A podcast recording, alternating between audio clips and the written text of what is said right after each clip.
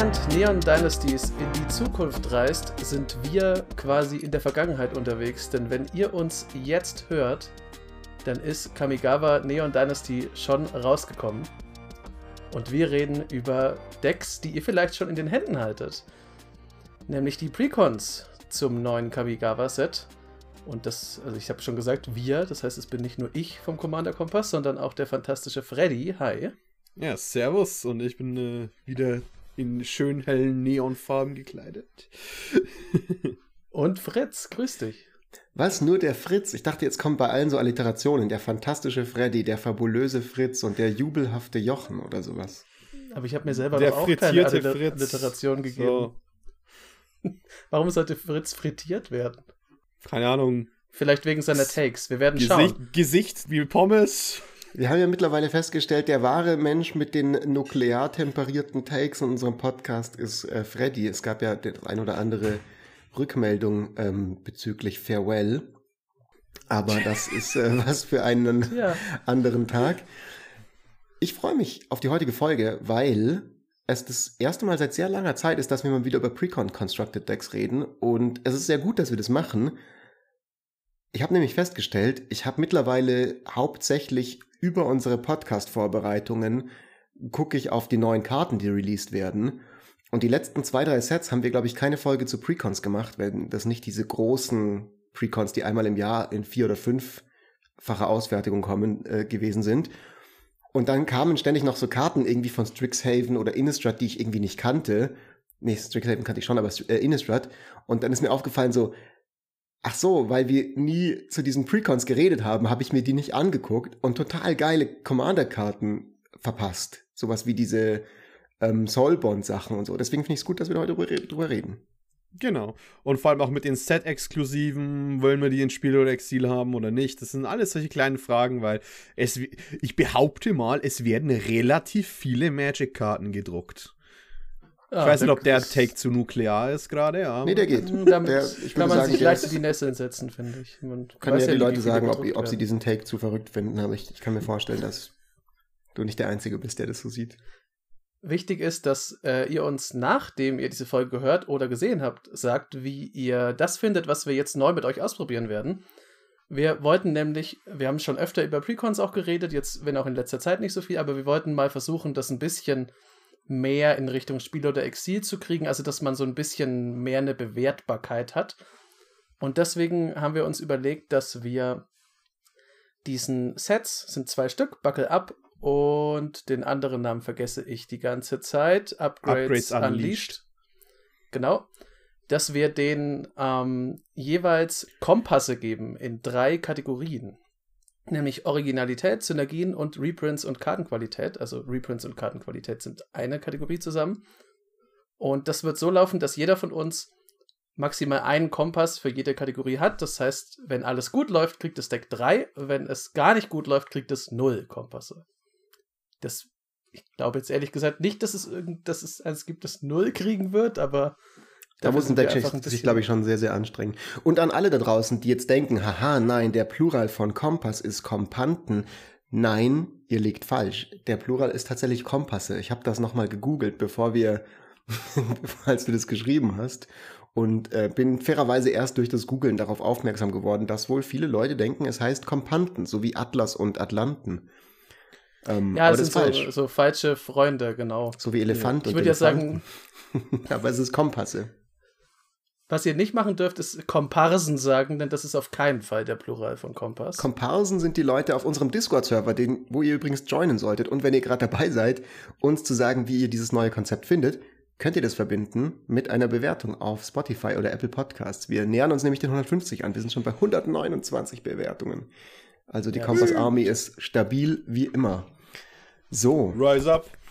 Diesmal ein kleiner Call to Action am Anfang der Folge. Auch mal wieder genau. was Neues. Und mhm. ähm, falls ihr irgendwelche dummen Filme, wie zum Beispiel, ich sage mal, die Fast and Furious Reihe besprechen wollt, haben wir auch einen schönen Off-Topic-Kanal. Und zu Fast and Furious passt auch gleich das erste Deck, das wir hier haben, denn es geht alles uh. um Brumm-Brumm-Vehikel. Also, Freddy, nicht nur deine Takes sind manchmal nuklear temperiert, sondern durchaus auch deine Überleitungen, ja. die ich ein bisschen vermisst habe in letzter Zeit. Also, sehr, sehr gute Überleitung. Dann gehen wir mal direkt rein in die Fast and Furious Deck. Ja, äh, Buckle Vehikel. Up heißt das Buckle Deck. Und up. das ist Azorius. Also es, es geht um Azorius Fahrzeuge. Und das hat ja schon einige Leute am Anfang so ein bisschen erstaunt, weil Azorius jetzt nicht die klassische Farbe für Fahrzeuge ist. Es gibt zwar ein paar blaue, zum Beispiel dieses Ravnica-U-Boot, aber meistens findet man die ja so in Rot und Weiß, weil da ist ja bis jetzt auch der einzige wirkliche Fahrzeugcommander drin, nämlich Depala, diese Zwergin. Aber das wollen sie jetzt ändern mit Buckle Up und der wunderbaren Kotori, Pilot Prodigy. Das ist der Commander, der als erstes drin ist, also der Face Commander. Das ist ein Moonfork. Ich habe die vermisst seit dem letzten Kamigawa. Ich finde die Hm. nämlich richtig cool. 2-4 und sagt, alle deine Fahrzeuge haben Crew 2. Und zu Beginn der Kampfphase in deinem Zug kriegt eine Artefaktkreatur deiner Wahl, die musst du kontrollieren, Lifelink und Vigilance bis zum Ende des Zuges. Also ist schon relativ. Also, das ist so ein bisschen. Man merkt, dass auf Vehicles zugeschnitten ist, aber das zweite braucht man jetzt nicht unbedingt ein Fahrzeug dafür. Und sie ist sehr günstig, CMC-wise. Stimmt, Genau. kostet Drei- nur drei. Dr- Und außerdem ist sie CMC3 in Wise. Also äh, kannst du sie auch super wieder dann mal in den Boardwipe sterben lassen und äh, ganz leicht mit halt deinen Karten wie Broadback, Civils Reclamation, Titan zurückholen, was durchaus in die Strategie von Vehikeln mit reinpasst. Und ähm, eine Sache, die ich aber immer ganz, immer ganz lustig ist bei Moonfolk, ist, wenn sie nicht Flying haben. Bei der verstehe ich noch, wie sie in die Palaste im Himmel kommt, weil sie eben halt ein Helikopter fliegt. Aber bei Ja. manchen von den anderen bin ich mir nicht so ganz sicher. Ich finde es ungewöhnlich, das dass sie dich nicht ja. zwingt, Länder auf die Hand zurückzunehmen, aber das würde gar nicht dazu passen, was sie tut. Ja. Ich weiß auch nicht, wie man das macht in dem Helikopter. Wie findet ihr denn so so die Gesamtstrategie von diesem Deck ähm, Azorius Vehicles? Äh, Ich glaube, das ist fein. Äh, eine Sache, die halt, die ich halt interessant an Vehicles finde, ich finde es gut, dass sie weggehen von Rot, muss ich ganz ehrlich sagen. Aus einem sehr pragmatischen Grund. Erstens, die, das beste Vehikel ist eh in Grün. Esikas Chariot und äh. Don't Add Me. Und äh, ich glaube, andere Farben könnten halt wirklich auch mehr von diesen tertiären Artefakt-Support haben, weil in Rot hast du dann trotzdem immer die, eine relativ ähnliche Artefakt-Package von Daretti und Goblin Engineer und Vehikel sind, glaube ich, einfach extrem schwer in Rot zu machen, weil wenn du Vehikel machst in Rot, kannst du auch einfach bessere Artefakte nehmen. Und das ist also, du hast einfach so viel einfachere Möglichkeiten. Ähm, und ich glaube, andere Farben könnten eben mehr davon profitieren, da auch die Vehikel zu haben. Wobei sie jetzt nicht so weit weg sind, finde ich. Also jetzt mit Azorius, weil auch Blau ist eine klassische Artefaktfarbe. Bei Blau könnte man, finde ich, fast das gleiche sagen, was du gerade für Rot gesagt hast. Ist auch oft das Problem, warum solltest du Vehikel in Blau spielen? Äh, du kannst halt, ich meine, die ist sogar im Deck, wenn du Emery Lurker of the Lock oder sowas hast. Das sind halt wirklich brutale Commander, die man da haben kann mit Artefakt-Synergien. Äh, aber es ist schön, wenn man die mit, ich glaube, das ist ganz angenehm, wenn man die mit Vehikeln ein bisschen runterfährt. Wenn man Mhm. sagt, okay, das ist jetzt in meinem Deck und du, die kann gar nicht so halsabschneiderisch sein, wie sie normalerweise ist, weil es sind halt Vehikel drin. Mhm. Aber ich sag mal so, der, der blaue Support ist nicht so an den Friedhof gebunden wie der rote. Das stimmt. Ja, also ich muss auch, ich muss euch zustimmen. Ich finde es eine, ich eine witzige Idee. Ähm, ich hätte jetzt nicht mit Azorius Vehicles per se gerechnet, so, aber ich meine, gut, ich wusste auch nicht, dass es ein Theme werden würde in dem Set allgemein. Ähm, und ich finde Vehikel charmant. So, also ich finde so Artefakt-Decks, wie Jochen, wie du sagst, haben immer so ein bisschen das Problem, dass sie halt sehr schnell relativ degenerate werden ähm, und oft auch zu so Solitärzügen einladen und, ähm, und auch sich so ein bisschen samey spielen dadurch, also sich so ein bisschen ähnlich dann immer werden, weil du halt natürlich die bestimmten Karten halt spielst, die sehr, sehr gut sind. Und Vehikel sind von der Mechanik her ein Deck, das halt in die, in die Red Zone möchte, also das über den Combat gewinnen will. Und allein das macht es schon so einen Ticken origineller als das typische Artefaktdeck, aber auch einen Ticken, sag ich mal, fairer, wenn man so möchte, oder sch schwächer, wenn man ganz strikt so sein will. Ähm, und ich finde es aber cool. Und ich finde es schön, dass dieser Vehikel, dass diese Mechanik in mehr Farben ausweicht, dass es dazu Legenden gibt. Ich meine, wir haben ja auch schon über diese Ratten, äh, Ortsofratten da geredet, ähm, die wir auch cool finden.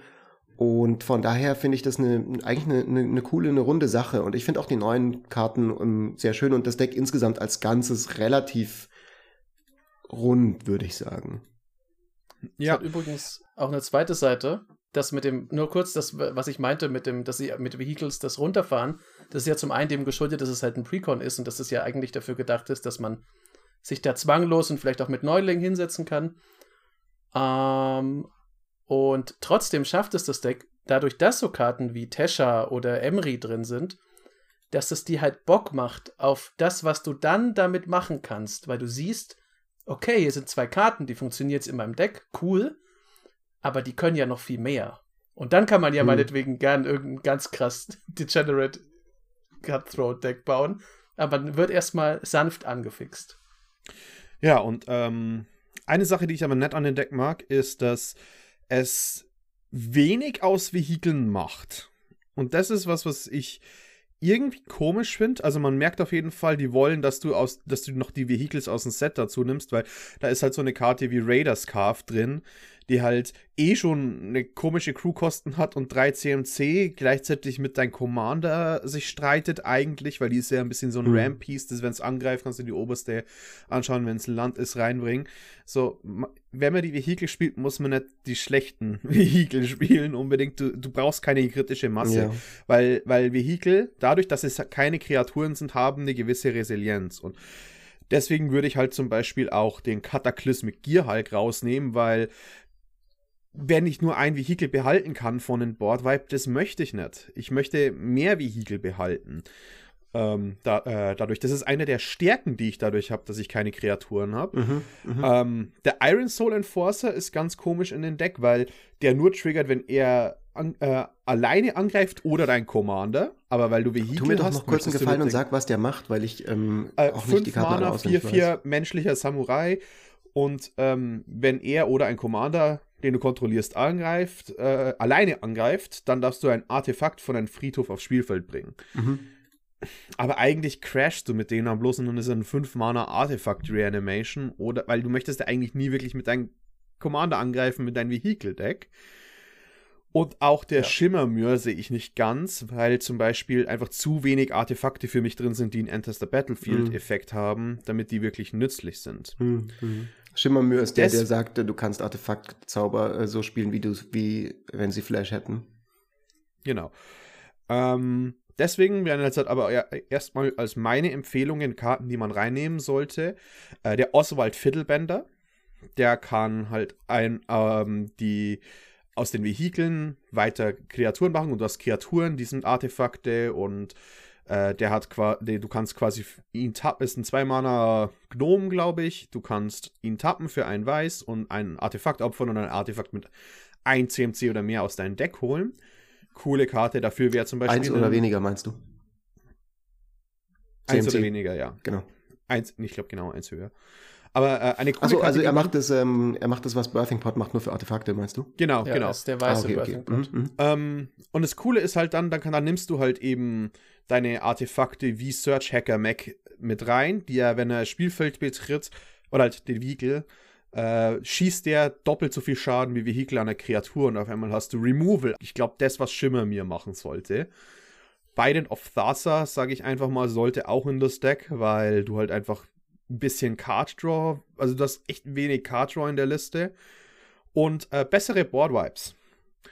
Weil, wie gesagt, eine st starke Sache an dem Deck ist eben, dass, wenn du Board Vibes, deine Kreaturen Artefakte sind, weil sie Vehikel sind.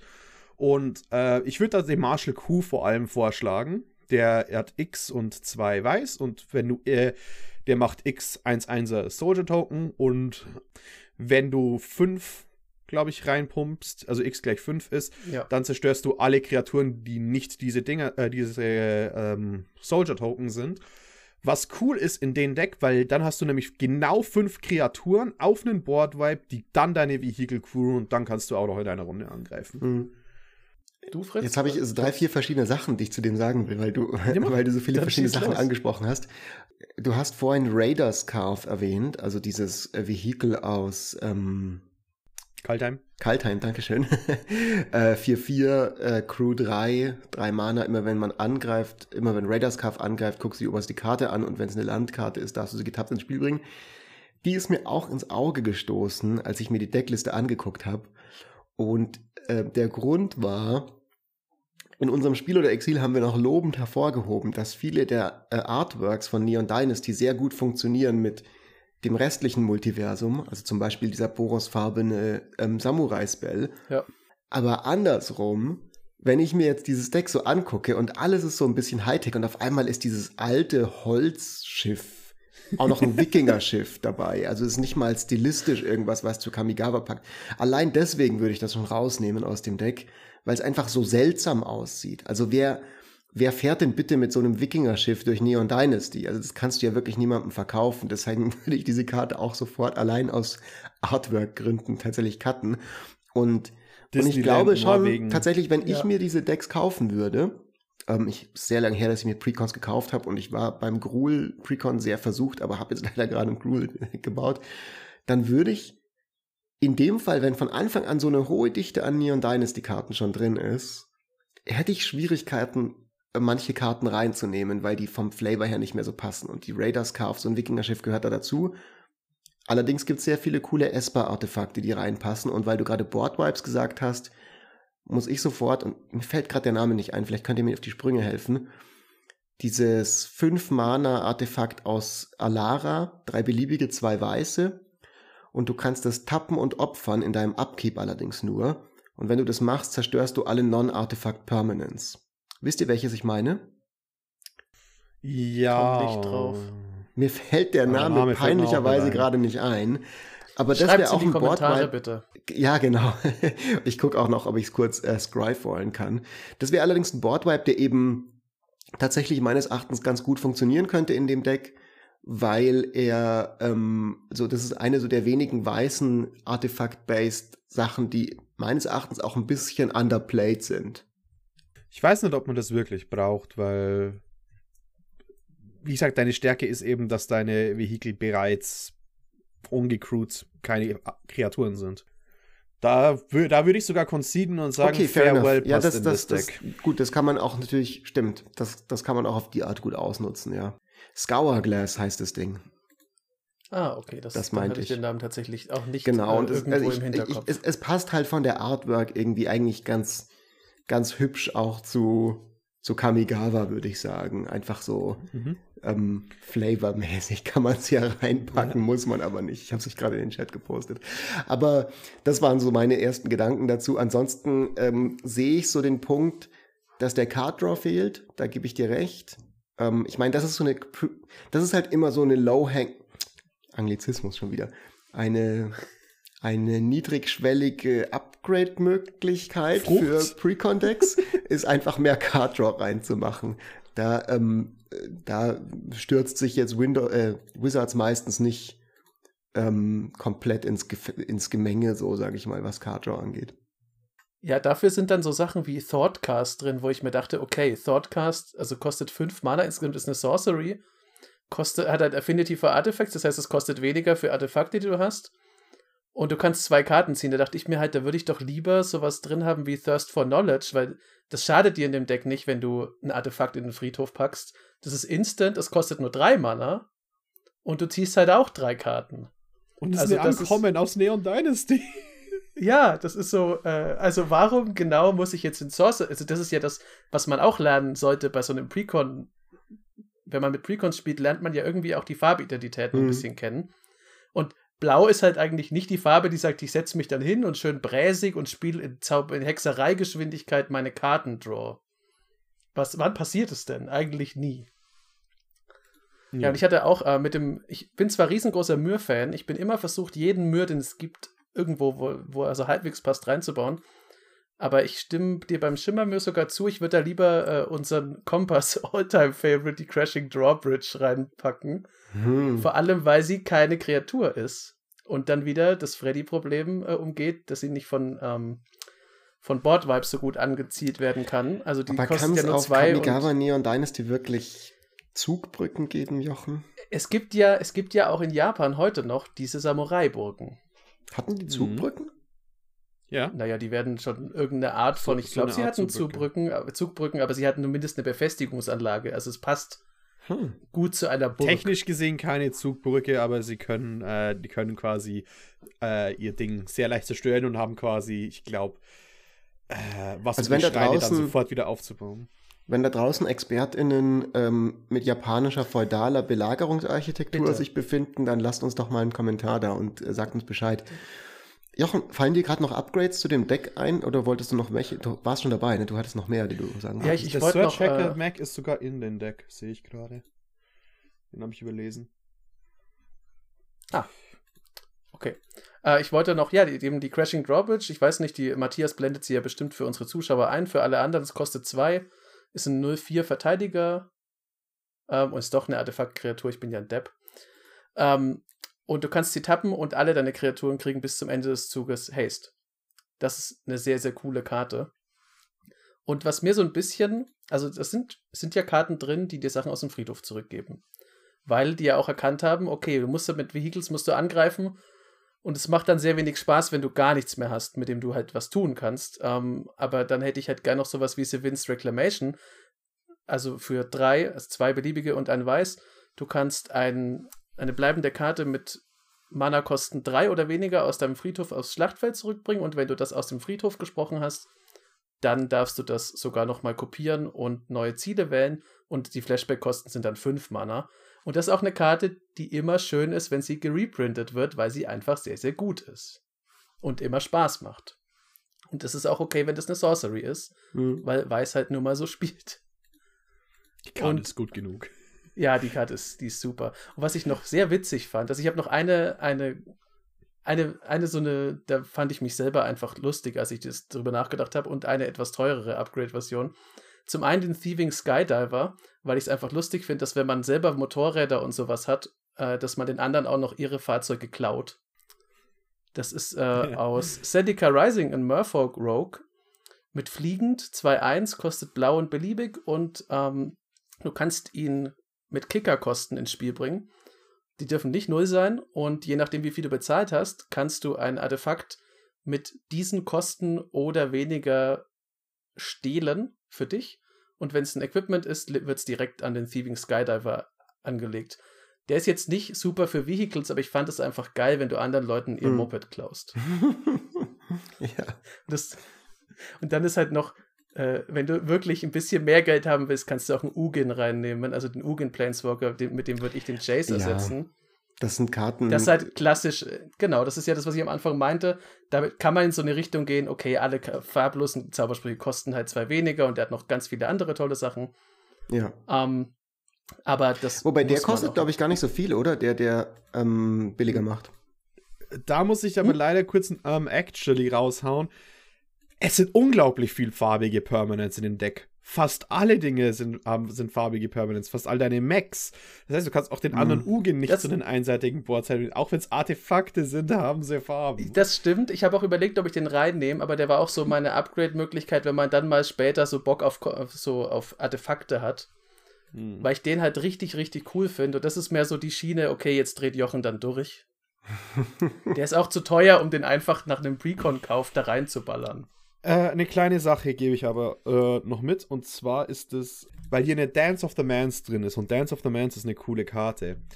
Weil die, äh, die halt schöne, viel Dinge animieren kann, reanimieren, äh, Artefakte und Enchantments. Äh, eine Sache ist, nimmt euch dann die Miraris Conjecture rein. Das ist einer der wenig, finde ich, sehr spielbaren äh, Sagas, weil die, wenn ihr die mit Dance of the Mounts äh, reanimiert, sage ich, ich sag bloß, was die zweite, äh, was die zweite Sache macht. Ähm, man nimmt eine Sorcery aus dem Friedhof auf die Hand. Das heißt, du spielst Dance of the Mans und in der nächsten Runde bekommst du die Dance of the Mans wieder auf die Hand. Und dann kannst du quasi immer diesen Reanimation Loop haben, äh, deine Kreaturen und deinen Friedhof zu reanimieren mit Dance of the Mans, während halt dann äh, Mirari Conjecture irgendwann stirbt und dadurch wieder reanimierbar wird, um dir Dance of the Mans Mhm. zurück auf die Hand zu bringen. Ich kann ja mal noch ein bisschen sagen, was meine Upgrades sind, bevor wir zu ein paar der neuen Karten aus dem Deck kommen, die wir besonders cool finden. Ähm, was ich geil finde, tatsächlich, dadurch, dass man jetzt in den Azorius-Farben mit der Vehikelstrategie ist, da gibt's wesentlich mehr Karten, die coole Dinge machen, wenn sie getappt oder enttappt werden. Also mit der Inspired-Mechanik beispielsweise. Wir hatten ja schon, als wir über den Mindlink Mac geredet haben, den Follow Sage erwähnt in unserem Spiel oder Exil. Immer wenn der getappt wird, darfst du eine Karte ziehen. Also der ist halt perfekt, um was zu crewen. Ähm, da gibt's noch ein paar andere coole. Also zum Beispiel der Search Spanner ist auch eine sehr lustige Murfolk Wizard. Immer wenn der getappt wird, kannst du ein farbloses und ein blaues zahlen. Wenn du es machst, kannst du ein Permanent auf die Hand ihres Besitzers zurückbringen. Hat 2-2, also kann durchaus auch ein bisschen was crewen. Ähm, viele von den oder manche von diesen Karten haben ein bisschen wenig Power. Also der Stony Brook Schoolmaster, auch ein Murfolk, das war damals so eine kleine Set-Mechanik bei Lorwyn. Immer wenn der getappt wird, kriegst du einfach einen weiteren 1-1 blauen Murfolk Wizard Token, was ja auch nicht so schlecht ist, um dann noch mehr damit zu crewen. Ähm, und was auch, glaube ich, ganz cool sein könnte, wäre der Arbiter of the Ideal oder der Daring Thief, also die beide tatsächlich diese Inspired-Mechanik aus ähm, äh, Gott, was war das nochmal? Teros, einen der Teros-Blöcke hatten. Ja, Teros. Ähm, Daring Thief hat 2-3, ähm, Arbiter of the Ideal 4-5 und ist eine fliegende Sphinx.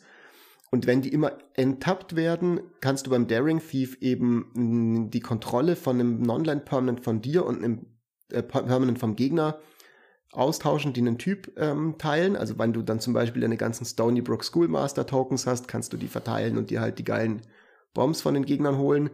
Und beim Arbiter of the Ideal, immer wenn der enttappt wird, ähm, guckst du die oberste Karte der Bibliothek an. Wenn es ein Artefakt, eine Kreatur oder eine Landkarte ist, darf es ins Spiel kommen und ist zusätzlich dann noch ein Enchantment, was natürlich auch, glaube ich, eine hohe Hit-Ratio in dem Deck hat. Und wenn man dann schon anfängt, in die Richtung zu gehen, dann kann man sich tatsächlich überlegen, ob man ein bisschen auch nochmal mit Endtap ähm, irgendwie arbeitet oder Twiddle. also irgendwie in diese Richtung geht. Das würde sich mit dem Vehikelmäßigen vielleicht auch ein bisschen, bisschen synergieren und es, in Blau gibt's ja einige Sachen, die auch deine Kreaturen und Permanents wieder enttappen können. Ähm, dann kannst du crewen, kannst du enttappen und kannst nochmal was zweites crewen und dann jeweils nochmal einen Inspired Trigger mitnehmen, der ja durchaus auch nicht zu verachten ist. Das wäre so, glaube ich, eine lustige Richtung, in die man gehen könnte, in die man mit bisher Boros oder auch Ortshoff nicht so stark gehen konnte in dieser Vehikelstrategie. Ja, aber du brauchst ja eh bloß zwei Power und ich glaube, Stony Brook Schoolmaster hat ja, glaube ich, zwei, oder? Nee, der hat eins, zwei. Ah, schade. Ähm, aber naja, trotzdem glaube ich, ist der wenn, wenn du eh schon enttappen, wenn du eh schon enttappen sagst, ich glaube, einer der Lieblingskarten aus dem Deck von Jochen tappt auch und ist vielleicht sogar der eventuell coolere Commander statt Kotori. der gute Shorikai, wieso das Shorikai Genesis Engine, ich weiß, das ist halt ein Mac. Den, den finde ich auch nur so Shorikai. cool. Ja, ich finde den, den, den finde ich richtig witzig und den, ich finde den auch in seiner Gesamtmechanik ins, insgesamt irgendwie interessanter als diesen, den Face Commander. Mhm. Ähm, der kostet vier Mana, also Azorius und zwei beliebige, hat 8-8 und für 1 und die Tappen kann man zwei Karten ziehen, eine Karte abwerfen und erzeugt einen 1-1 farblosen Piloten-Kreaturenspielstein. Und der hat, äh, der kann, also der Pilot kann Fahrzeuge crewen, als wäre seine Stärke 2 größer. Also kann er 3. Also der crewt für 3. Und das Ding selber hat Crew 8. Also der, das ist schon ein Mac mit einer ganz schönen Mannschaft.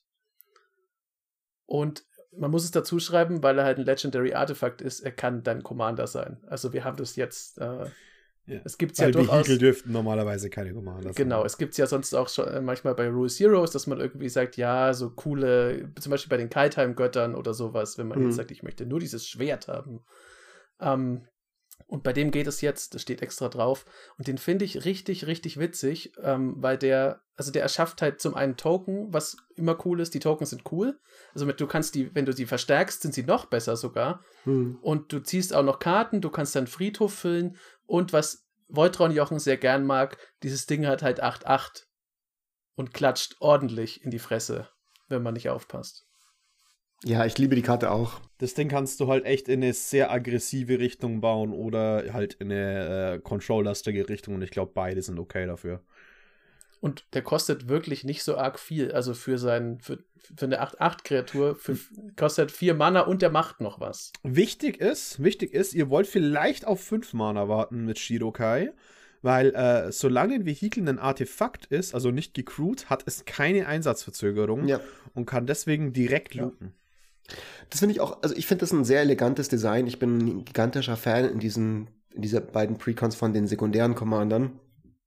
Ähm, weil A ist natürlich einfach funny, ein Vehicle Commander. Ähm, es ist cool, dass er nicht ganz so leicht zu removen ist wie normale Kreaturen. Also das, was wir vorhin über die Board Vibes gesagt haben, gilt natürlich auch, wenn dein eigener Commander ein Vehikel ist. Das ist eigentlich nie verkehrt.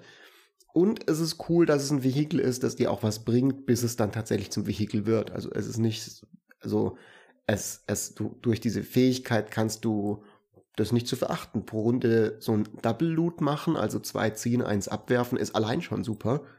Und dann noch diese, äh, diese, dieses Viech zu kriegen, das deine ganzen anderen Vehicles auch crewen kann und dann noch angreifen können für 8-8, bin ich definitiv ein Fan. Und ich finde ihn irgendwie einfach flashiger als den Kotori. Ja. Leider Gottes muss ich das so sagen. Kotori ist irgendwie geht's cool, aber ich auch. habe den fast wieder direkt vergessen, weil der andere von Anfang an so meine Aufmerksamkeit in Anspruch genommen hat.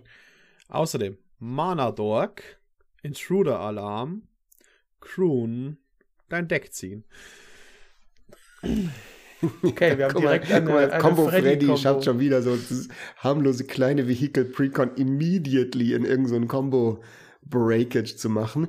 Ähm, aber wo wir gerade dabei Aber komm, sind. ich sag, wenn ich, sobald man Intruder Alarm sagt, das kannst du so gut mit 90% der Commander machen. Ja, das ist True, richtig. true, fair enough, fair enough. Wenn wir jetzt aber schon bei den neuen Karten sind und wir hatten ja gerade schon diese Sachen mit dem Tappen, Enttappen in dem Deck als mögliche Avenue, wo man das so ein bisschen ausbauen kann und der Drum Bellower, den, der passt da ja auch sehr gut dazu. Das ist eine meiner, glaube ich, so Top 3 Karten, die in diesem Deck drin sind. Ähm, der sagt im Prinzip einfach, deine Kreaturen haben den Seedborn Muse Effekt, sprich, sie werden in jedem anderen Upkeep auch enttappt, äh, in jedem anderen Untap-Step und er hat noch 2-1 fliegend und kostet nur 3 Mana, zwei farblose, ein weißes. Das finde ich einen echt super guten Value. Der passt, glaube ich, in einige Decks rein. Und wenn man eben tatsächlich mit In- Inspired und solchen Sachen spielt, dann will man das natürlich. Dann findet man es cool. Dann kann ich in gegnerischen Zügen immer meine Sachen wieder crewen, kann noch mal mehr Trigger bekommen mit meinem Fellow Sage und so weiter und das nicht nur in meinem eigenen Zug machen. Ich finde ihn super solid. Und ich finde ihn auch nicht broken. Wir hatten am Discord, glaube ich, als der gespoilt wurde, habe ich ihn gepostet und gesagt, so holy fuck, der ist ja super krass. Und dann haben Leute gesagt, ja, so krass ist der jetzt eigentlich vielleicht gar nicht unbedingt, weil das richtig krasse an Seedborn Muse und Konsorten ist ja immer, dass sie deine Mana-Base auch wieder die geben für Counterspells und solche Sachen. Natürlich kann man das mit dem auch machen, aber dafür muss man ein bisschen Ja. mehr ähm, äh, um, um ein paar mehr Ecken denken oder ein paar mehr Mana-Dorks halt auch ziehen aus dem Deck. Und deswegen finde ich den eigentlich voll okay für den Effekt. Ja, aber wie du es schon gesagt hast, mit den äh, Inspired-Mechaniken einfach jede Runde deine Inspired-Trigger zu bekommen. Super, Äh, oder? Weil du kannst ja, weil du kannst ja alles tappen mit deinen Ja. Crews. genau. Äh, aber ich denke, der ist vor allem super stark, wenn du ihn halt mit grün pairst, wo du die ganzen Mana-Dogs drin hast. Und die Leute wissen ja vielleicht inzwischen, dass ich großer Fan von einer anderen weißen Karte bin, die sowas ähnliches macht, nämlich die Alarmschwadron, die berüchtigte. Ah, Die hat ja den Nachteil, dass sie fünf Mana kostet und nicht drei und das ist in Weiß ja durchaus Mhm. ein sehr relevanter Faktor. Und du musst halt noch zusätzlich was anderes machen, damit sie dann enttappt. Wobei ich glaube aber, dass äh, der trotzdem relativ schnell weit oben auf der Fahndungsliste bei Gegnern stehen wird. Ja, auf jeden Fall, ja. Und ich glaube, das sind so Sachen wie jetzt zum Beispiel die Alarmschwadron, die ist halt, weil sie nicht so gut ist, wird sie auch nicht sofort removed.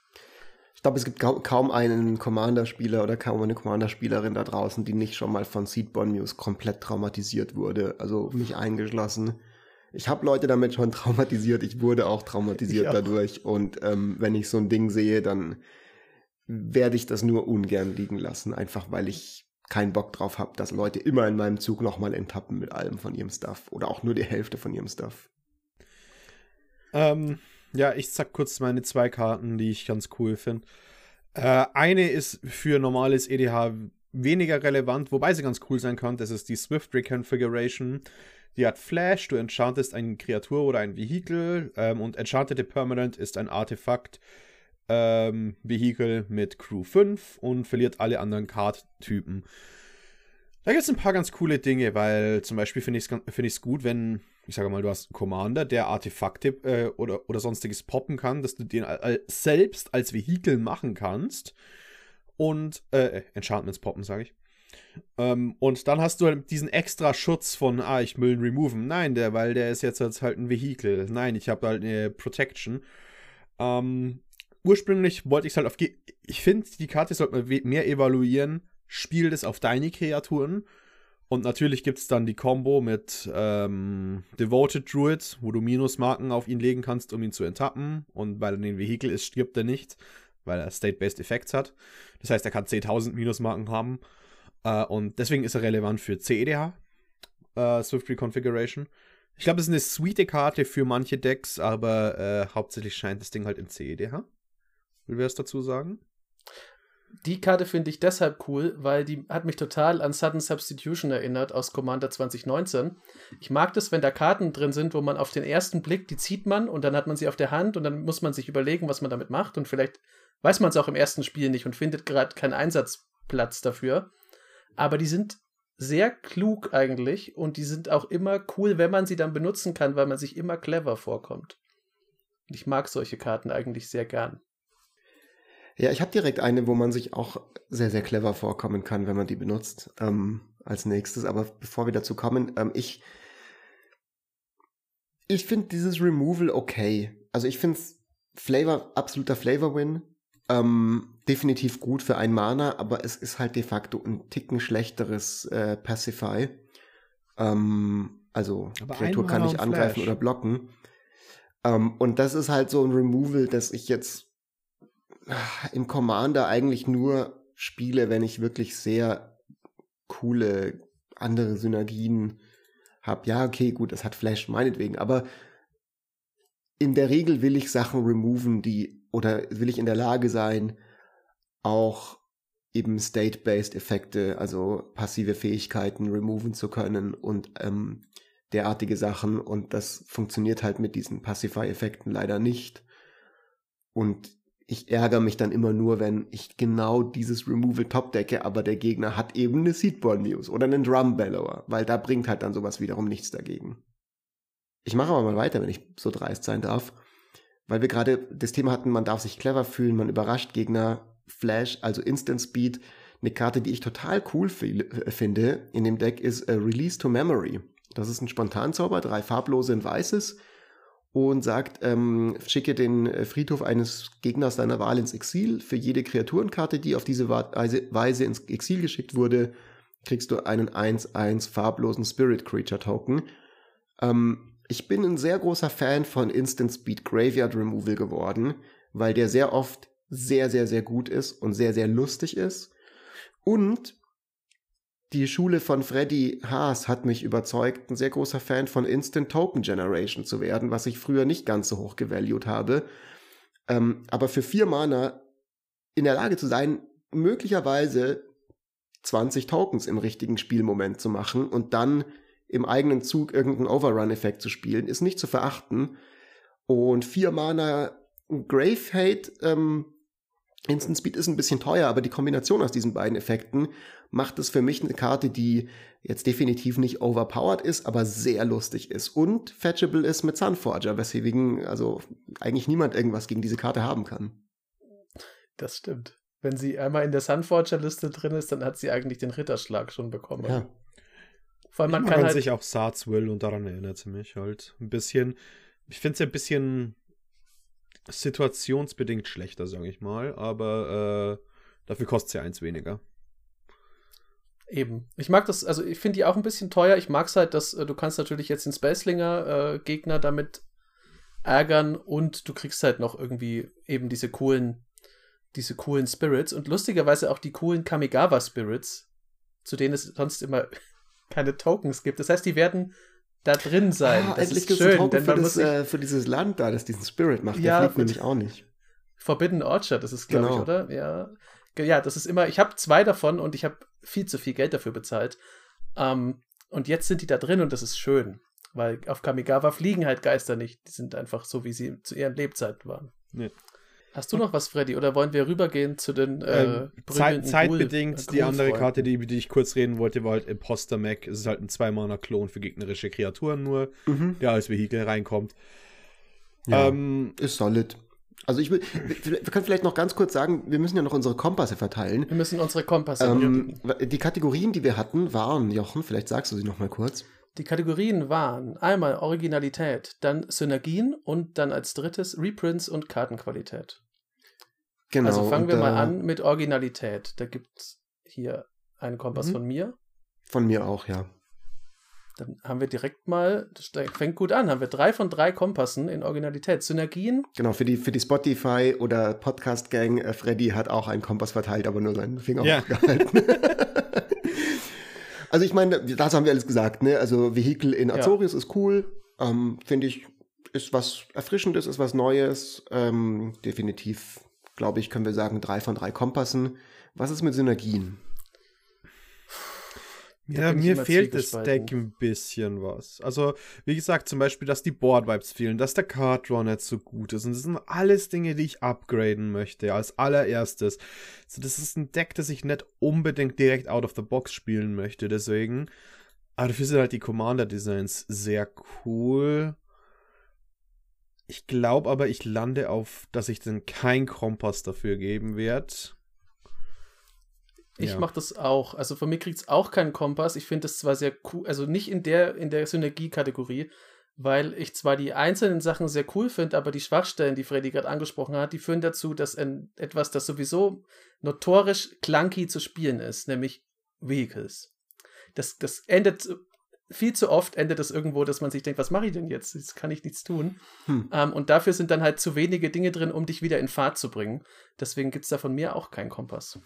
Ja, das finde ich jetzt zum Beispiel ganz interessant, weil ich, ich glaube, wir müssen uns vielleicht auch nochmal über diese Kategorie Gedanken machen, weil wie viel Synergie kann man wirklich von einem Precon erwarten? Ne? Das ist ja von Wizards definitiv auch darauf ausgelegt, dass man es halt noch upgraden kann. Und ich finde, dafür, dass es ein Precon ist, ist schon sehr klar erkennbar, worum es gehen soll. Ne? Also es geht halt um Vehicles, es geht um Artefakte und die allermeisten Karten haben damit irgendwas zu tun. Also es gibt jetzt, wenn ich so diese Liste so durchgucke, kaum Karten, wo ich das Gefühl habe, so, hä, was zum Henker macht bitte diese Karte in dem Deck? Die macht da wirklich null Sinn, sondern überall sehe ich das so ein bisschen. Und ich muss echt sagen, diese Idee, das mit diesem Tap-am-Tap-Zeug abzugraden und in diese Richtung das ein bisschen stärker auszubauen, ähm, die gefällt mir einfach so gut und mit dem Drumbeller und ein paar anderen Karten sehe ich da auch schon so Ansätze in dem Deck drin, die damit funktionieren, dass es für mich, von mir auf jeden Fall einen Kompass gibt für Synergie. Aber vielleicht bin ich auch da einfach großzügig heute. Ich, ich, ich, sag, ich sag so, für mich, für mich ist ein Deck, hat genug Synergien, wenn mir 10, 10 Cards in, 10 Card out reichen. Hier reichen sie mir nicht. Hm. Hier muss ich, glaube ich, 15 Karten oder so ändern. Dann kommen wir mal zur Okay. letzten Kategorie. Das ist eines deiner Steckenpferde, Fritz. Deswegen darfst du anfangen mit der Verteilung des Kompass. Uff, jetzt machst du es mir nicht ganz leicht. Ähm, ich, ich muss vielleicht als Disclaimer dazu sagen, ich bin sehr, also ich, ich erwarte, was Reprints angeht, einfach nicht mehr besonders viel von Precons. Ich hatte zwischendurch die Hoffnung, dass es besser wird. Ich erwarte nicht mehr die absoluten Money Reprints. Wenn ich mich nicht irre, sehe ich auch keinen in dem Deck. Also keine, so im anderen ist wenigstens noch die Bear Umbra drin, die okay ist, so vom, vom Geldvalue her. Hier müsstet ihr mir jetzt sagen, ob da irgendwo ich was übersehe, aber ich sehe jetzt keine Karte, die so richtig irgendwie, ich glaube, vielleicht ähm, Emery kann zwei, drei Euro wert sein. Ist aber, glaube ich, auch wirklich nicht so viel. Und Da was die nämlich mal bei der Mana-Base Command angeht, bitte? Da habe ich nämlich bei der Command Zone geschaut und das ist das Precon mit dem niedrigsten Reprint Value in den letzten zwei Jahren. Okay, also vielleicht noch kurz ein Wort zur Mana Base, weil das ist ja immer so ein bisschen das, was so der Knackpunkt gerade von den Precons ist und wo es ja auch am allermeisten Beschwerden aus der Community gab in den letzten Jahren. Und bei den Decks habe ich jetzt auch wieder, bevor ich mir die Listen angeguckt habe, sehr viel Häme und sehr viel Memes gesehen über die Mana Bases. Viele davon eben wegen den zwei, wegen den zwei Mossfire Valleys, aber auch ganz allgemein. Ähm, und für das muss ich sagen, finde ich die jetzt nicht terrible. Also für so ein zweifarbiges Deck finde ich die Mana Base decently playable. So ist es jetzt nicht so, dass da irgendwie so Schocks oder sowas dabei wären, aber das kann man, glaube ich, auch nicht wirklich erwarten, dass in Precons auf einmal Shocklands auftauchen, ähm, wenn Wizards immer noch irgendwie sein Unstable oder sein Infinity verkaufen will. Und die, die Länder, die letztlich tatsächlich drin sind, also Spire of Industry zum Beispiel, finde ich ein super Land für ein Artefakt-Deck, ähm, das man, das man echt auf jeden Fall gut, gut spielen kann. Und dann halt ein Tempel, Skycloud Expanse, ähm, Prairie Stream. Ich bin ein großer Fan von den Tango Lands, also von diesen Battle for Zen oder Battlelands, glaube ich, heißen die. Tango Lands sind nochmal andere, man kommt so durcheinander. Ähm, also die, die mit zwei ähm, Basic Land Types, ähm, die dann auch zum Beispiel, wenn man seinen, wenn man den, den weißen Land Ramp reintut, den es so gibt, der oft Planes fetcht, die damit auch fetchable sind. Ja. Ähm, und ich meine, gut, Exotic Orchard ist halt irgendwie auch immer drin, aber und Port Town, finde ich, ist sogar noch playable in einem Two-Color-Deck mit 14 Planes, 14 Islands, aber natürlich muss man die Mana-Base verwässern. Ich finde sie aber nicht so komplett useless. Also ich finde so die Mana-Base kann man definitiv, ist nicht so viel anders, wie sie in einem Budget Two-Color-Deck wäre, das ich jetzt bauen würde on a Budget. Ähm, aber tatsächlich kann ich keinen Kompass geben für, für Reprints, einfach weil es ist jetzt nichts dabei, was, was wirklich finanziell super geil ist. Aber es sind, glaube ich, schöne, okaye Karten für Leute, die eben neu ins Format kommen. Ja, äh, ich muss mich da anschließen, weil, wie gesagt, das Ding hat weniger Value als ein 15 Euro Deck aus Kaltheim. In Reprints. Jetzt bin ich äh, die, die Gegenstimme, weil ihr habt geldtechnisch absolut recht. Ich freue mich aber sehr, dass äh, Sachen drin sind wie Swords to Plowshares, Generous Gift, Crushed Contraband, Dispatch, mhm. das sind alles, alles, das ist, äh, da ist insgesamt ist da, wie Freddy gesagt hat, ein bisschen zu wenig, so um halt ordentlich was wegzublasen drin. Aber die Sachen, die drin sind, die sind halt sehr, sehr cool. Um, ähm, und nichts nervt mich mehr, wenn ich weiße Decks baue, als dass ich dann halt, gerade von den Karten habe ich immer zu wenige. Ich freue mich, wenn die dann drin sind. Ich gebe ihm jetzt deswegen einen Kompass. Uh, ich bin aber, das ist so ein 0,8er Kompass. Aber das passt, weil ich hätte ihm auch 0,2 oder 0,3 Kompass ja, ich, gegeben. Ich hätte halt für die Karten Originalität einen halben geben, aber das äh, kann ich auch nicht ganz. Ja, Darf, wir, dafür, wir dafür, ja da, dafür sticht mir eine Karte wie der Iron Soul Enforcer viel zu sehr ins Auge. Aber dann wir lass uns doch ja mal zum Gruul-Deck gehen, weil wir sind ja, genau. oh Gott, wir wollten ja heute eine kürzere Folge machen und jetzt können wir das Gruul-Deck nicht ganz in 10 Minuten abfrühstücken, aber wir, glaube ich, es ist geben dem schon mal. Das sagen wir immer nur. Uh, Meat and eggs, we eat. Schmarren. Und zwar, weil, weil das mein Steckenpferd ist, ist es Chishiro the Shattered Blades, der das ist. Und der sagt immer, wenn eine Aura oder ein Equipment das Spielfeld betritt unter deiner Kontrolle, mach einen 2-2 Red Spirit Creature Token mit Menace. Und Menace ist bei mir so hoch angestiegen in den letzten Jahren mhm. als äh, Mechanik. Und im Beginning of your end step, put a plus one plus one counter on each modified creature you control. Eine modifizierte Kreatur hat entweder ein Equipment an sich dran, eine Aura oder einen Counter. Egal welcher Counter das ist. Mhm. Das, das ist schon cool. für ein paar Synergien später noch relativ wichtig. Ähm, die und, Idee äh, dahinter ist. Sag also, noch seine Power Toughness und Mana-Kosten, wie viele sind es bei ihm? 4, 4 für 4. Und halt 2 und ein Gruul. Ähm, für einen, außerdem Snake Samurai für die ganzen Leute, die jetzt die Samurai-Synergien vielleicht, oder vielleicht gibt es ein paar gute Samurai-Synergien im Hauptset. Da habe ich jetzt gar nicht so sehr darauf geschaut, weil ich glaube, man möchte mit dem Deck wirklich ein bisschen weitergehen. Die Spirits sind cool und es macht halt, äh, macht halt einen neuen Take auf ein altes Thema.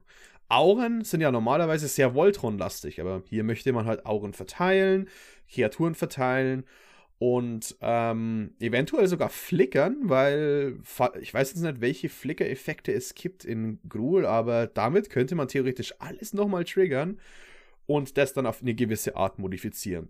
Da wäre zum Beispiel eine Karte wie Grumgully in den Deck drin, äh, der halt sagt, alle nicht-Humans, die das Spielfeld betreten von dir, kommen mit einer 1-1-Marke rein. Das heißt, auch die Spirits kommen direkt mit einer 1-1-Marke rein, die dann im Endstep modifiziert werden, um eine weitere Marke zu bekommen. Und dann machst du vier Vierer-Marken in der Runde mit Menace. Pro Enchantment, das man spielt. Ähm, das ist zum Beispiel eine, eine Kernsynergie und das Deck an sich ist sehr plus 1 plus 1 zentrisch. Eine Sache, die ich aber äh, direkt rauswerfen werde. Es ist sehr schwer, hier Auren, Equipments und Marken zu haben auf Mm, einmal. Ja. Ähm, und das ist wohl ein bisschen so das äh, Pro Problem, sagt, weil es versucht, so einen Mittelpfad zu finden, den ich sage, den bekommt er nicht komplett perfekt hin. In welche Richtung würdest du denn gehen, wenn du das Deck upgraden würdest? Würdest du auf Auren, auf Equipments oder auf Marken gehen? Ich glaube, wenn ich das vor mir hätte, könnte ich sehen, dass ich mehr auf Marken gehe. Aber ich glaube, es ist auch genug da, dass man das auch Enchantments machen kann. Also ich glaube, man braucht ga- 10 in, 10 out, kann ich mir als Enchantment-Deck hier vorstellen, denn die Enchantments, die hier drin sind, äh, Shifting Shadow, was sehr cool ist, mit, äh, weil falls du Enchantment-Kreaturen erwischst oder sonstiges. Mm, Sowieso eine ähm, Karte, die ich liebe. Sag kurz, was sie macht für die Podcast-Leute. ähm, oh Gott. Enchantete Kreatur hat Haste und du sacrificed äh, und du sacrificed die während deinen Upkeep und bringst quasi die oberste neue Karte rein. Genau, du Ähm, deckst und auf, die- bis du die, zu einer, also du kriegst so Genau. einen Polymorph-Effekt. Du deckst auf bis zur Genau, nächsten Kreatur und die kommt ins Spiel und wird wieder mit Shifting Shadow verzaubert. Genau. Äh, cool ist, du kannst Shifting Shadow auf einen der Token spielen. Und dann wird die Tokens zu einer echten Kreatur. Und ich glaube, weil Shifting Shadows immer wieder reinkommt, bekommst du jedes Mal einen neuen Token. Auch noch. Ja, müsste so sein, ja. Ähm, Bär Umbra, wie gesagt, das ist ein super Reprint. Die ist richtig teuer geworden kurz davor. Nochmal. Also die war, glaube ich, bei 9 oder 10 Euro zwischendrin. Äh, Ordeal of Nailia ist super, weil es ist Card Draw, es ist eine Aura und äh, legt Marken, die dann permanent für das Modifier zählt. Also kartentechnisch äh, ist hier viel geboten. Außer Starstorm, was auch immer die Karte hier macht. Ich glaube, die muss in roten Precons drin sein. Da gibt es irgendeinen Vertrag mit einem Dämon. wo es hieß, okay, aber was, was machen wir da? so rot, äh, Removal, ja, mach Starstorm rein. Du weißt, was wir abgemacht hatten. Ja. Also, ähm, ich, also ich würde das Artefakt-Thema, also die, das Equipment-Thema lassen. Dafür müsste man zu viel ändern. Ich glaube, der einfache Upgrade ist Marken. Der schwierigere, aber machbare Upgrade ist Enchantress. Das wäre auch mein, meine Herangehensweise gewesen, weil ich auch, also es sind zwar, das sind coole Equipments drin, wie die Black Blade Reforged, die einer Kreatur plus eins plus eins für jedes Land gibt, was natürlich in allem, was grün ist, super gut ist. Und auch eigentlich so technisch gesehen coole Dinge wie der Fire Shrieker, der halt einer Kreatur Double Strike gibt. Aber also das sind halt nur acht Equipments in diesem Ding drin. Äh, nicht mal, es sind nicht mal acht Equipments, sondern es sind acht Artefakte und dann sind halt noch, davon sind Equipments drin. Zählen Und- die, ähm, kurze Frage, zählen die Artifact Creature Equipments, da oder die, ähm, ganzen- die neuen- auch als Equipments? Die habe ich noch nicht dazu gezählt. Die sind für mich immer irgendwie in meinem Gehirn, sind die einfach Kreaturen, was dumm ist, weil es sind halt auch Equipments. Aber wie du gesagt hast, ich finde halt generell das schwieriger, das mit Equipment zu machen, weil da musst du mehr Mana reinbuttern. Ähm, und es ist auch eigentlich, finde ich, obwohl ich wirklich gerne so Boros-Strategien, also nicht zu viel davon, aber ich habe ja auch mein Akiri-Deck, aber es ist, finde ich, auch ein bisschen die langweiligere Option. Und man hat halt sehr viele gute Sachen, auch wie Rhythm of the Wild, diese Verzauberung, äh, die sagt, dass deine Kreaturen nicht gecountert werden können und dass, wenn sie ins Spiel kommen, also alle Nicht-Token, dass sie Riot haben. Also du kannst wählen, ob sie Eile oder einen plus 1 plus 1 Marker kriegen. Auch ein Das 4 geht Euro auch- Reprint für eine Ankommen. Geht auch in die Richtung und ich finde, das ist halt schon sehr viel einfacher.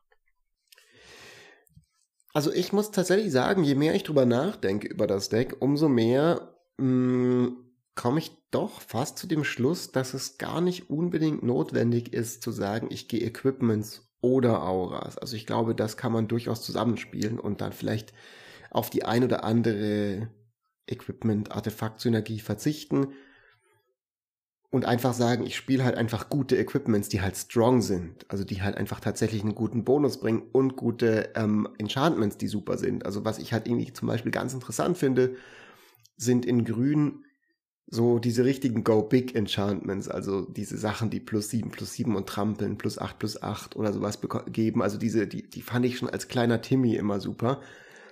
Ich finde aber auch Ability Counters total interessant für das Deck. Also zum Beispiel ähm, von Ikoria, die Planeswalkerin, die, wie heißt sie noch?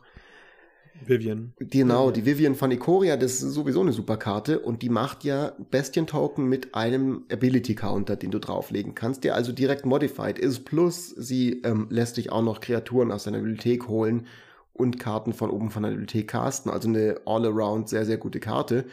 Ähm, und das Coole ist so ein bisschen, was ich glaube ich machen würde in dem Deck, ist, dass ich mir eher so überlegen würde, wenn ich jetzt mit diesem in, in die Strategie gehe, was nicht meine präferierte ist, das wäre nicht der Secondary Commander, aber mit dem Haupttheme, wie kann ich lustige Tricks machen? Also zum Beispiel gibt es Karten, die mir erlauben, so wie der Osolith zum Beispiel, Marken hin und her zu schieben zwischen meinen Kreaturen und die zu, ähm, zu behalten.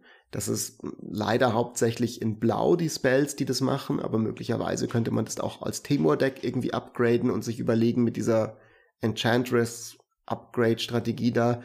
Ähm, und dann halt sowas wie, wenn ich eben tatsächlich dann sage, ne, sowas wie diese eine Karte, dass Karten mit Modified Kreaturen von mir bis zum Ende des Zuges Hexproof bekommen ähm, und ich dann vielleicht irgendwie hin und her bewege, irgendwelche Marken oder sowas. Das, das glaube ich, ist was, was mich reizen würde, mir so zu überlegen, so wenn ich sowieso anfange, meine Sachen zu verzaubern mit Enchantments und Auras und dies und das. Wie kann ich da noch so ein bisschen lustige Sachen machen? Ich fürchte, dass das aber schwierig wird, in den, in den Gruhlfarben zu bleiben mit dieser Upgrade-Strategie. Bin ich Deswegen, mir nicht sicher. Ich glaube, das ist möglich. Und dann, es gibt ein paar echt coole Tricks. Zum Beispiel, ich, äh, also zwei Karten sind mir halt besonders aufgefallen, dass sie in den Deck nicht drin war. Und eine davon ist halt das Slippery Bogbonder. Weil, wie gesagt, äh, äh die Silk die du vorhin angesprochen hast, dieses gut. X, ja. dieses X, du kannst X11-Marken legen und dann bekommen Hex, mhm. äh, Kreaturen Hexproof, die halt äh, eine Modified sind. Du legst echt viele Marken. Und Slippery Bogbonder hat eine zweite Art von Text. Also mhm. der hat Flash und Hexproof für, 3, 3, äh, für den 3-3 vier Mana Human Druid. Und wenn er reinkommt, wählst du eine Kreatur, die bekommt einen Hexproof und du kannst alle Counter auf ihn ja. rufen. Das heißt, wenn da so ein 2-2 Menace durchkommt, das können auf einmal 40, 50, 40 Schaden sein. Das kann auf einmal so ein richtiger mhm. One-Shot werden, weil du einfach die Marken, die du aufbaust, auf einmal in einen riesen Voltron verwandeln kannst, sage ich mal. Ja. Ähm, wenn du möchtest. Ja, doch, das stimmt. Also ich meine, der ist super, der sollte auf jeden Fall in das Deck rein. Das ist sowieso eine meiner aller, also eine meiner Lieblingskarten in ganz Magic. Und außerdem, auch, hallo, wo, wo ist Rancor? ja. Ja, was ich interessant finde, ist so ein bisschen so mh, hm, Sachen, die dir halt vielleicht erlauben, tatsächlich auch irgendwie Marken auf deinen äh, Sachen zu kopieren. Also mit ähm, nicht Populate, sondern wie hieß die Fähigkeit, die Phyrexian-Fähigkeit? Proliferate. Proliferate, genau. Und wenn man schon mit Proliferate anfängt, kann man sich durchaus Gedanken machen, ob man nicht die alten oder die neuen Meojins mal in das Deck reinpackt und dann die Indestructibility Counter verdoppelt, um mehr die Effekte zu bekommen oder diese Divinity Counters proliferated, um, um stärker dann diese unfassbar krassen Meojin-Effekte zu kriegen. Also ich würde tatsächlich so wirklich sagen, das Coole an dem Deck könnte sein, nicht zu maximizen auf, es ist jetzt ein plus 1 plus 1 Counter Deck, sondern zu sagen, okay, modified, was kann ich denn da alles so machen? Und dann ganz viele interessante unterschiedliche Sachen zu machen damit. Ich würde aber tatsächlich mal zum Secondary Commander kommen, wenn ich darf, weil das ist der, den ich unfassbar ja, krass abfeiere.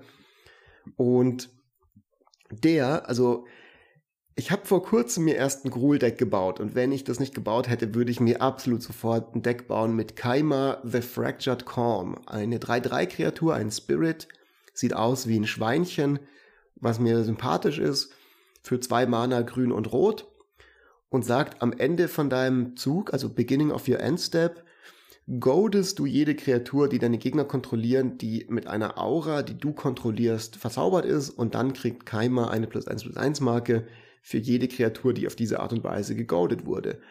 Und ich, Leute, die unsere Deckfolge gehört haben, wissen das ja. Ich mag diese Strategien mit Goat und all diesen Sachen. Also genau das mache ich ja in meinem Ruhan-Deck zum Beispiel auch. Und ich finde es super cool in Gruul. Also ich liebe Karten, die dir einen komplett untypischen Spielstil oder Archetype in einer neuen Farbenkombination eröffnen. Und Gruul ist nicht dafür bekannt, das absolut politische Deck zu sein. Krul ist nicht dafür bekannt, zu ähm, zurückzusitzen und zu gucken, wie die Gegner sich gegenseitig hauen. So, das hattest du vielleicht in Naya mit Marisi, ja. du hattest das vielleicht in anderen Farbkombinationen, die mit Grul überhaupt nichts zu tun haben. Und natürlich hattest du Gold in Rot. Also es macht schon irgendwie auch Sinn, dass du die anderen sauer machst und die sich dann gegenseitig angreifen und so. Aber die Idee, gegnerische Kreaturen mit Auren zu verzaubern, ist was, glaube ich, total Neues, was es noch wenig gibt und ich habe auch noch kein Deck gesehen bisher, das das gemacht hätte. Und es gibt ja diese Vow of Lightning und so weiter, also diese Eid Enchantments, wo du gegnerische Kreaturen verzauberst, dann können die dich nicht mehr angreifen. Wenn sie goldet sind, müssen sie angreifen und sie kriegen dann noch irgendwie, was weiß ich, im Fall vom Roten, das ist dieser Lightning, Vow of Lightning plus 2 plus 2 und Erstschlag. Ähm, und derartige Sachen, das finde ich super cool. Rancor ist auch eine Top-Karte in diesem Deck. Ähm, für ein Mana goadest du Kauf bis äh, until all eternity und gibst auch noch Trample.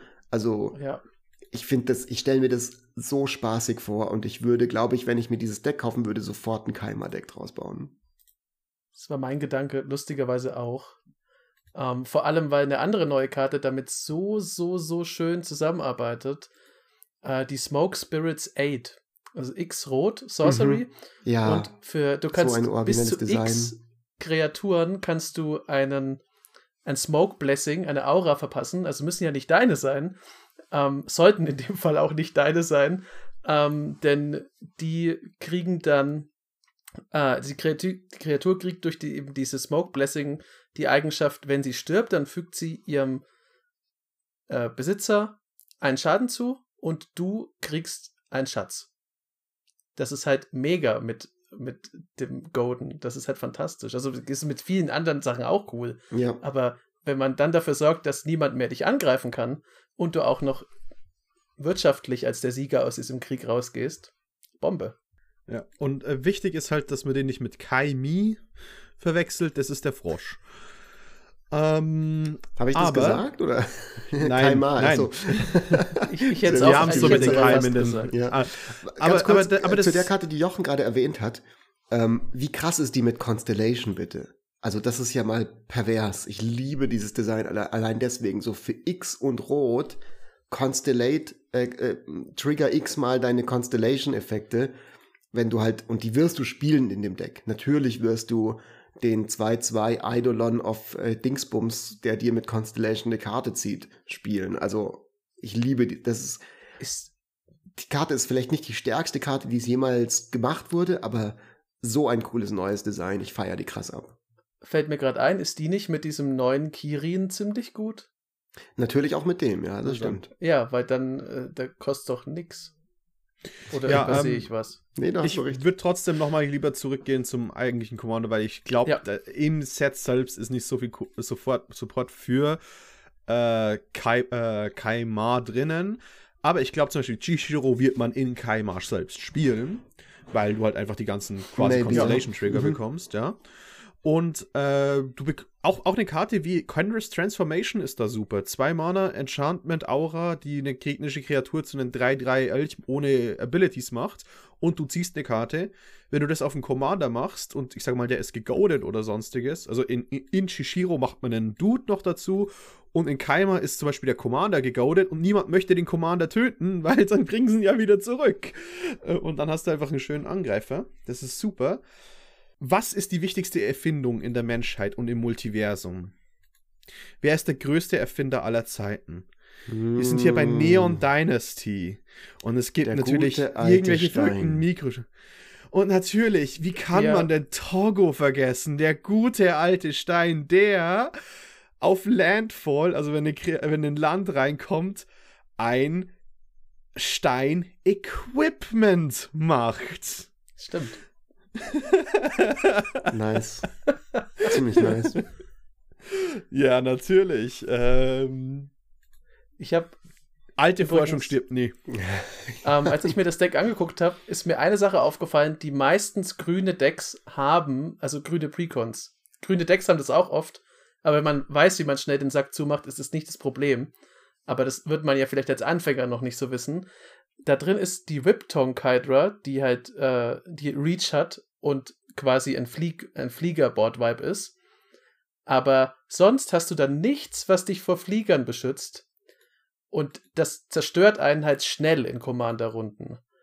Ähm, deswegen wäre meins, also zum einen, weil ich die einfach unglaublich cool finde, aber die sind halt auch nützlich, äh, wäre meine Ergänzung dafür noch das Longshot-Squad aus Khans of Tarkir. Das sind Hundebogenschützen.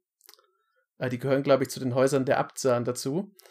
Äh, kosten vier, also drei beliebige, einen grün. Haben Outlast, also man kann sie für ein grün ein beliebiges Tappen mit Sorcery-Geschwindigkeit und selber einen plus 1 plus 1 Marker drauflegen.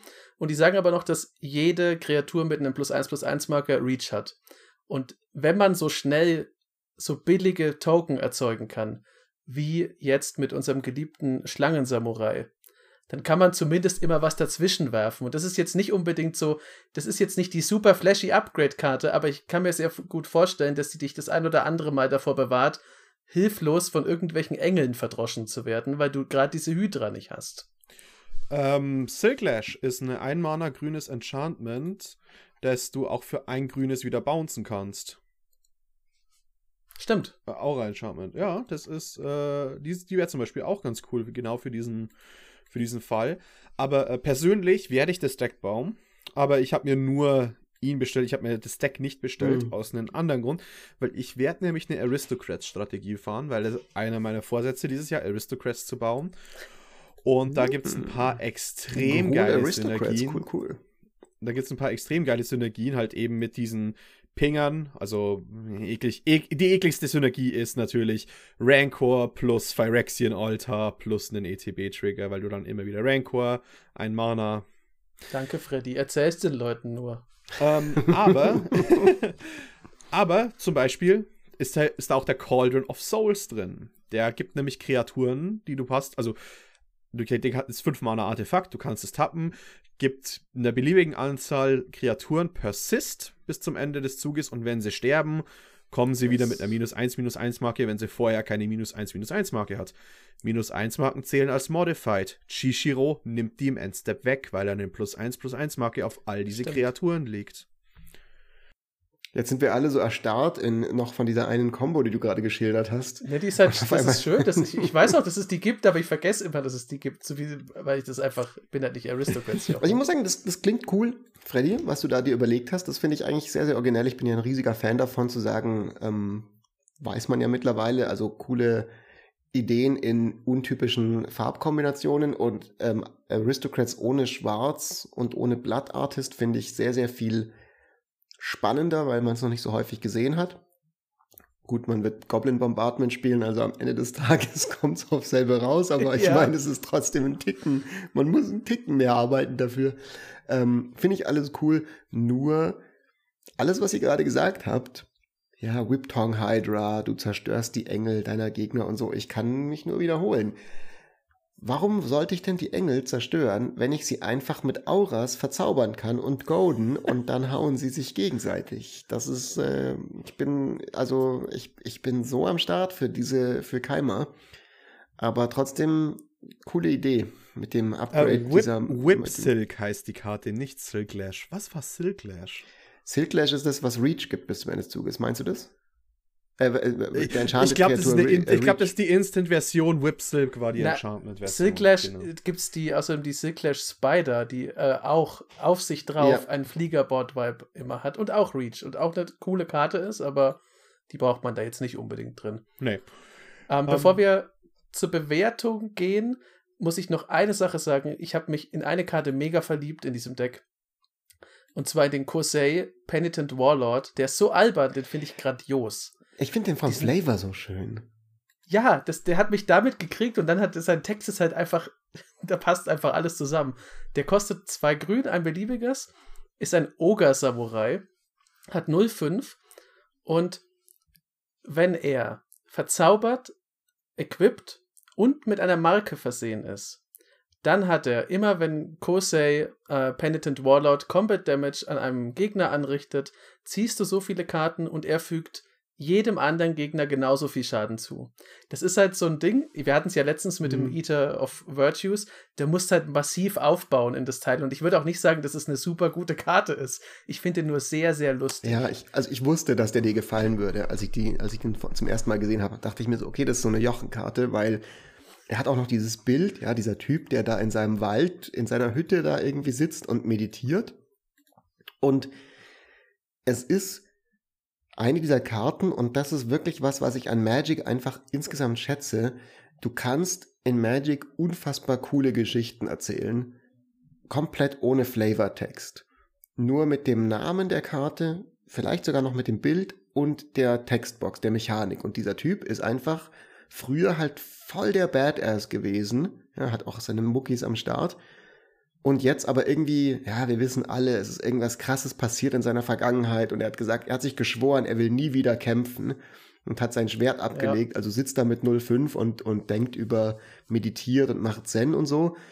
Und dann passiert irgendwas Krasses, ja, und er muss back in the streets und back ins Game und er nimmt wieder so das Samurai-Schwert auf und wird ein bisschen krasser und dann nimmt er noch irgendwie so ein kleines Wakizashi und dann halt, was weiß ich, noch irgendein Ohrring oder sowas in der Art als plus 1 plus 1 Marke, irgendein drittes Dings. Und dann rasiert er halt unfassbar krass durch alles durch und ja. wird so super krass und geht wieder back in. Also dieses typische Trope irgendwie. Ich habe das auch krass gefeiert, als ich den gesehen habe. Und wenn wir schon dabei sind bei den Karten, ähm, also du hast jetzt tatsächlich schon die Karten gesagt, die ich super cool finde. Aber eine Karte, die ich noch erwähnen wollte, ist das Aki Battle Squad weil ich da hören wollte, wie ihr die findet. Die äh, sagt 5 äh, Mana ein rotes, Goblin Samurai, 6-6 und sagt, äh, immer wenn eine oder mehr modifizierte Kreaturen, die du kontrollierst, angreifen, enttappe alle modifizierten Kreaturen, die du kontrollierst. Nach dieser F Kampfphase gibt es eine zusätzliche Kampfphase, aber nur einmal pro Zug. Ich tendiere dazu, diese Karte sehr cool zu finden. Ich bin mir aber nicht ganz sicher. Und ich würde gerne wissen, wie ihr, diese, wie ihr sie findet. Modifiziert ist in den meisten Decks einfach sehr leicht zu triggern. Und ich glaube, das ist ein komplett feiner Effekt, äh, den da darin dann zu haben. Inhalt, weil eine wichtige Sache an der Karte, die man leicht übersieht, ist 5 Generic, ein, äh, ein Rot. Das kann man sehr schön reinslotten in sehr vielen 3-Color-Decks oder sogar 4-Color-Decks. Ja. Äh, und die haben, und manchmal sind halt diese Effekte trotzdem extrem rotlastig. Also äh, das Enchantment, es braucht zwei und rot und dann nochmal zwei und nochmal zwei rot. Ähm, damit du den ersten bekommst. Also die sind halt teilweise schon sehr farbheavy und mir gefällt halt einfach, dass da der, die Farbe so leicht zu, zu bekommen ist. Und äh, es ist ein Goblin und das ist nie zu verachten, weil es gibt 10 Millionen Tutoren drauf. Ja. Das stimmt.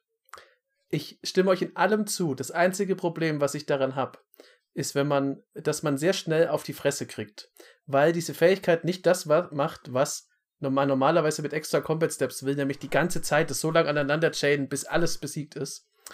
Ähm, das heißt, du machst das und das ist auch sehr cool und dann bist du halt in, beim nächsten Mal einfach tot weil die anderen Leute werden dich nicht nochmal deinen Aki Battle Squad Trick durchführen lassen. Das ist schön, wenn es funktioniert und ich bin da wirklich bei euch. Ich finde das eine sehr, sehr schöne Karte. Ich glaube, du malst halt eine riesige Zielscheibe auf dich drauf. Also erstmal, dass du das hast und wenn du es einmal benutzt hast, und dann kannst du es ja nicht nochmal benutzen und dann, dann fliegen mhm. aber die Speere und die, und die Cyber-Katanas in deine Richtung, dass du wahrscheinlich keinen Morgen mehr siehst. Ich muss eine Sache noch zu dieser Karte loswerden, bevor wir zu unserer finalen Bewertung äh, hinsteuern. Was mich krass triggert an der Karte, bei allem, was ich cool finde, weil ich mag die Aki. Die Aki gehören zu meinen Lieblingsgoblins im ganzen Multiversum. Was mich an dieser Karte sehr belastet, wirklich auf einer tiefen Ebene. Sechs Mana, sechs, sechs, fünf Goblins in der Artwork. Come on, man. You can do better than that. Was soll das denn? Wieso ja, hast du da nicht stimmt. sechs Goblins in der Artwork? Die machen das, das sonst so oft. Chattergang Brothers. Einer meiner ältesten Commander sind drei Chattergang Brothers in der Artwork. Und Soll ich noch drei, eine drei, Combo raushauen, wenn ihr wollt? Ja. Schieß los. Extra Combat mit Helm of the Host und irgendwas, was eine 1-1-Marke gibt, wie Grum Gully, wenn die Kopie reinkommt. Freddy, du hast ein Problem. Du solltest mal zum Arzt gehen. Du solltest mal eine Beratung ja. in Anspruch nehmen. Schwere Kombo. Ich habe euch gefragt, ob ihr es wolltet und ihr habt ja gesagt. Ja, es ist unsere Schuld. Das ist schon richtig. Ja. Ähm, okay, die coolste. Äh, okay, ich bin leider kein Fan von den neuen Karten, muss ich jetzt gerade ganz ehrlich sagen. Von vielen von denen. Ähm, weil die sind coole Karten individuell. wollen aber alle irgendwie was anderes. Und das ist das, was ich vorhin angesprochen habe, dass mir das in zu viele Richtungen geht, teilweise. So gern ich diesen Tanuki Transplanter mag, das ist äh, eben so eine von diesen Reconfigure-Karten. So wenig mag ich halt Rampant Rejuvenator oder dieses Concord with the Kami, was halt nur triggert, wenn halt wirklich einen, oder wirklich sich lohnt, wenn du eine Marke, ein Equipment und einen, eine Aura hast. Ähm, das sind mir einfach Dinge, ich habe mir nur Silk Guard bestellt und über die haben wir ja schon geredet und den Tanuki mhm. Transplanter daraus, weil den Rest finde ich keinen Muss, sage ich mal. Das ist jetzt eine, das ist jetzt nichts Schlechtes oder so, aber ähm, mir geht es in zu viele Richtungen und viele der Karten, die ich cutten würde, sind eben im, in den neuen Slots, wie jetzt halt dieses Collision of Realms, was halt eine absolute Chaos-Karte ist und ja, man bekommt nur eine Karte daraus, aber man ist das boardbasierte massive Go-White-Deck mit Marken, das Dinge haben möchte und dann spiele ich doch keine Warp World 2.0, die mir, die mir mehr schadet als jeden anderen. Ich sehe das richtig, Freddy. Du wolltest also quasi schon mal deine Bewertung für Synergie vorziehen. Das ist Oder war das für Originalität? Ich glaube, wir sind auch Aber, zeitlich einfach tatsächlich angekommen bei den Bewertungen, weil ja. wäre doch jetzt ein guter Zeitpunkt. Ja. Also was ja. ist deine Bewertung für Synergie, Freddy? Kompass oder kein Kompass? Ähm, ja, für, für Synergie ist es ein Kompass wegen den ganzen starken Karten, die selbst drin sind. Wie gesagt, 10 Cards in, 10 Cards out, ja, das funktioniert okay. hier. Ich muss sagen, ich tue mir sehr schwer, weil ursprünglich hatte ich mir in den Shownotes überlegt, dass der kriegt für von mir keinen Kompass für Synergie, weil es irgendwie ein bisschen all over the place ist. Hier sind Marken, da sind Equipment, da sind Auren. Der Secondary Commander zeigt in eine ganz andere Richtung wie der Primary Commander. Je mehr ich drüber nachdenke, umso weniger schlimm finde ich das so wie ich das vorhin begründet habe, so ich glaube, man kann dieses Deck auf eine Art und Weise bauen, dass das alles so ein bisschen unter einen Hut bringt. Man muss nicht nur auf Auras oder nur auf irgendwas gehen. Ich glaube, ich gebe ihm aber trotzdem tatsächlich keinen Kompass.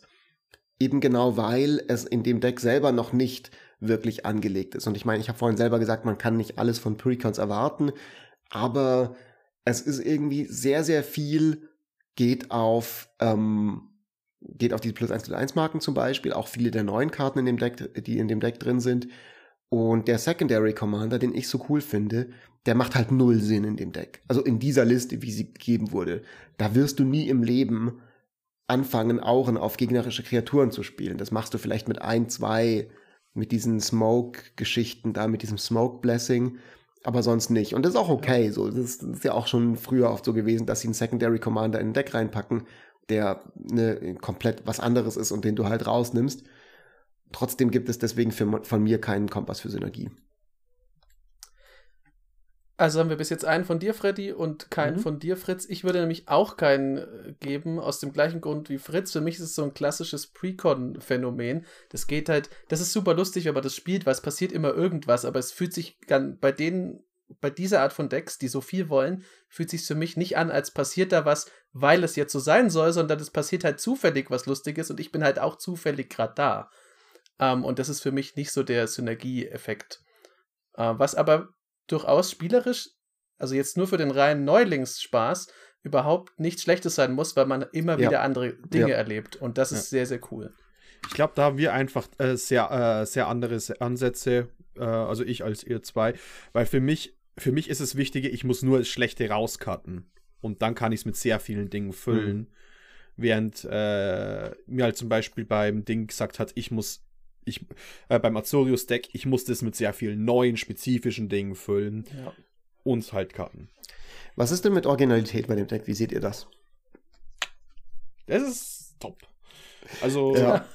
Habe ich mir auch schon gedacht. Das glaube ich gibt okay, wir haben alle Triple Kompass, oder? So ja. wenig ich manche der Designs mag, da, dafür auch, auch in den Deck zum Beispiel, ähm, der, der Tanu, wie gesagt, der Tanuki Transplanter. Ich bin jetzt davon nicht so überzeugt. Ich liebe aber die Karte. Kosei. Wack! Aber lieber wack und interessant als langweilig und broken. Mm. ja. Ja, sehe ich genauso. Also, ich meine. Also drei von drei. Ich kann nur sagen, so, wenn das Deck das m, basicste Gruul-Deck aller Zeiten wäre und trotzdem diesen Secondary Commander hätte, würde ich dem einen Kompass für Synergie geben.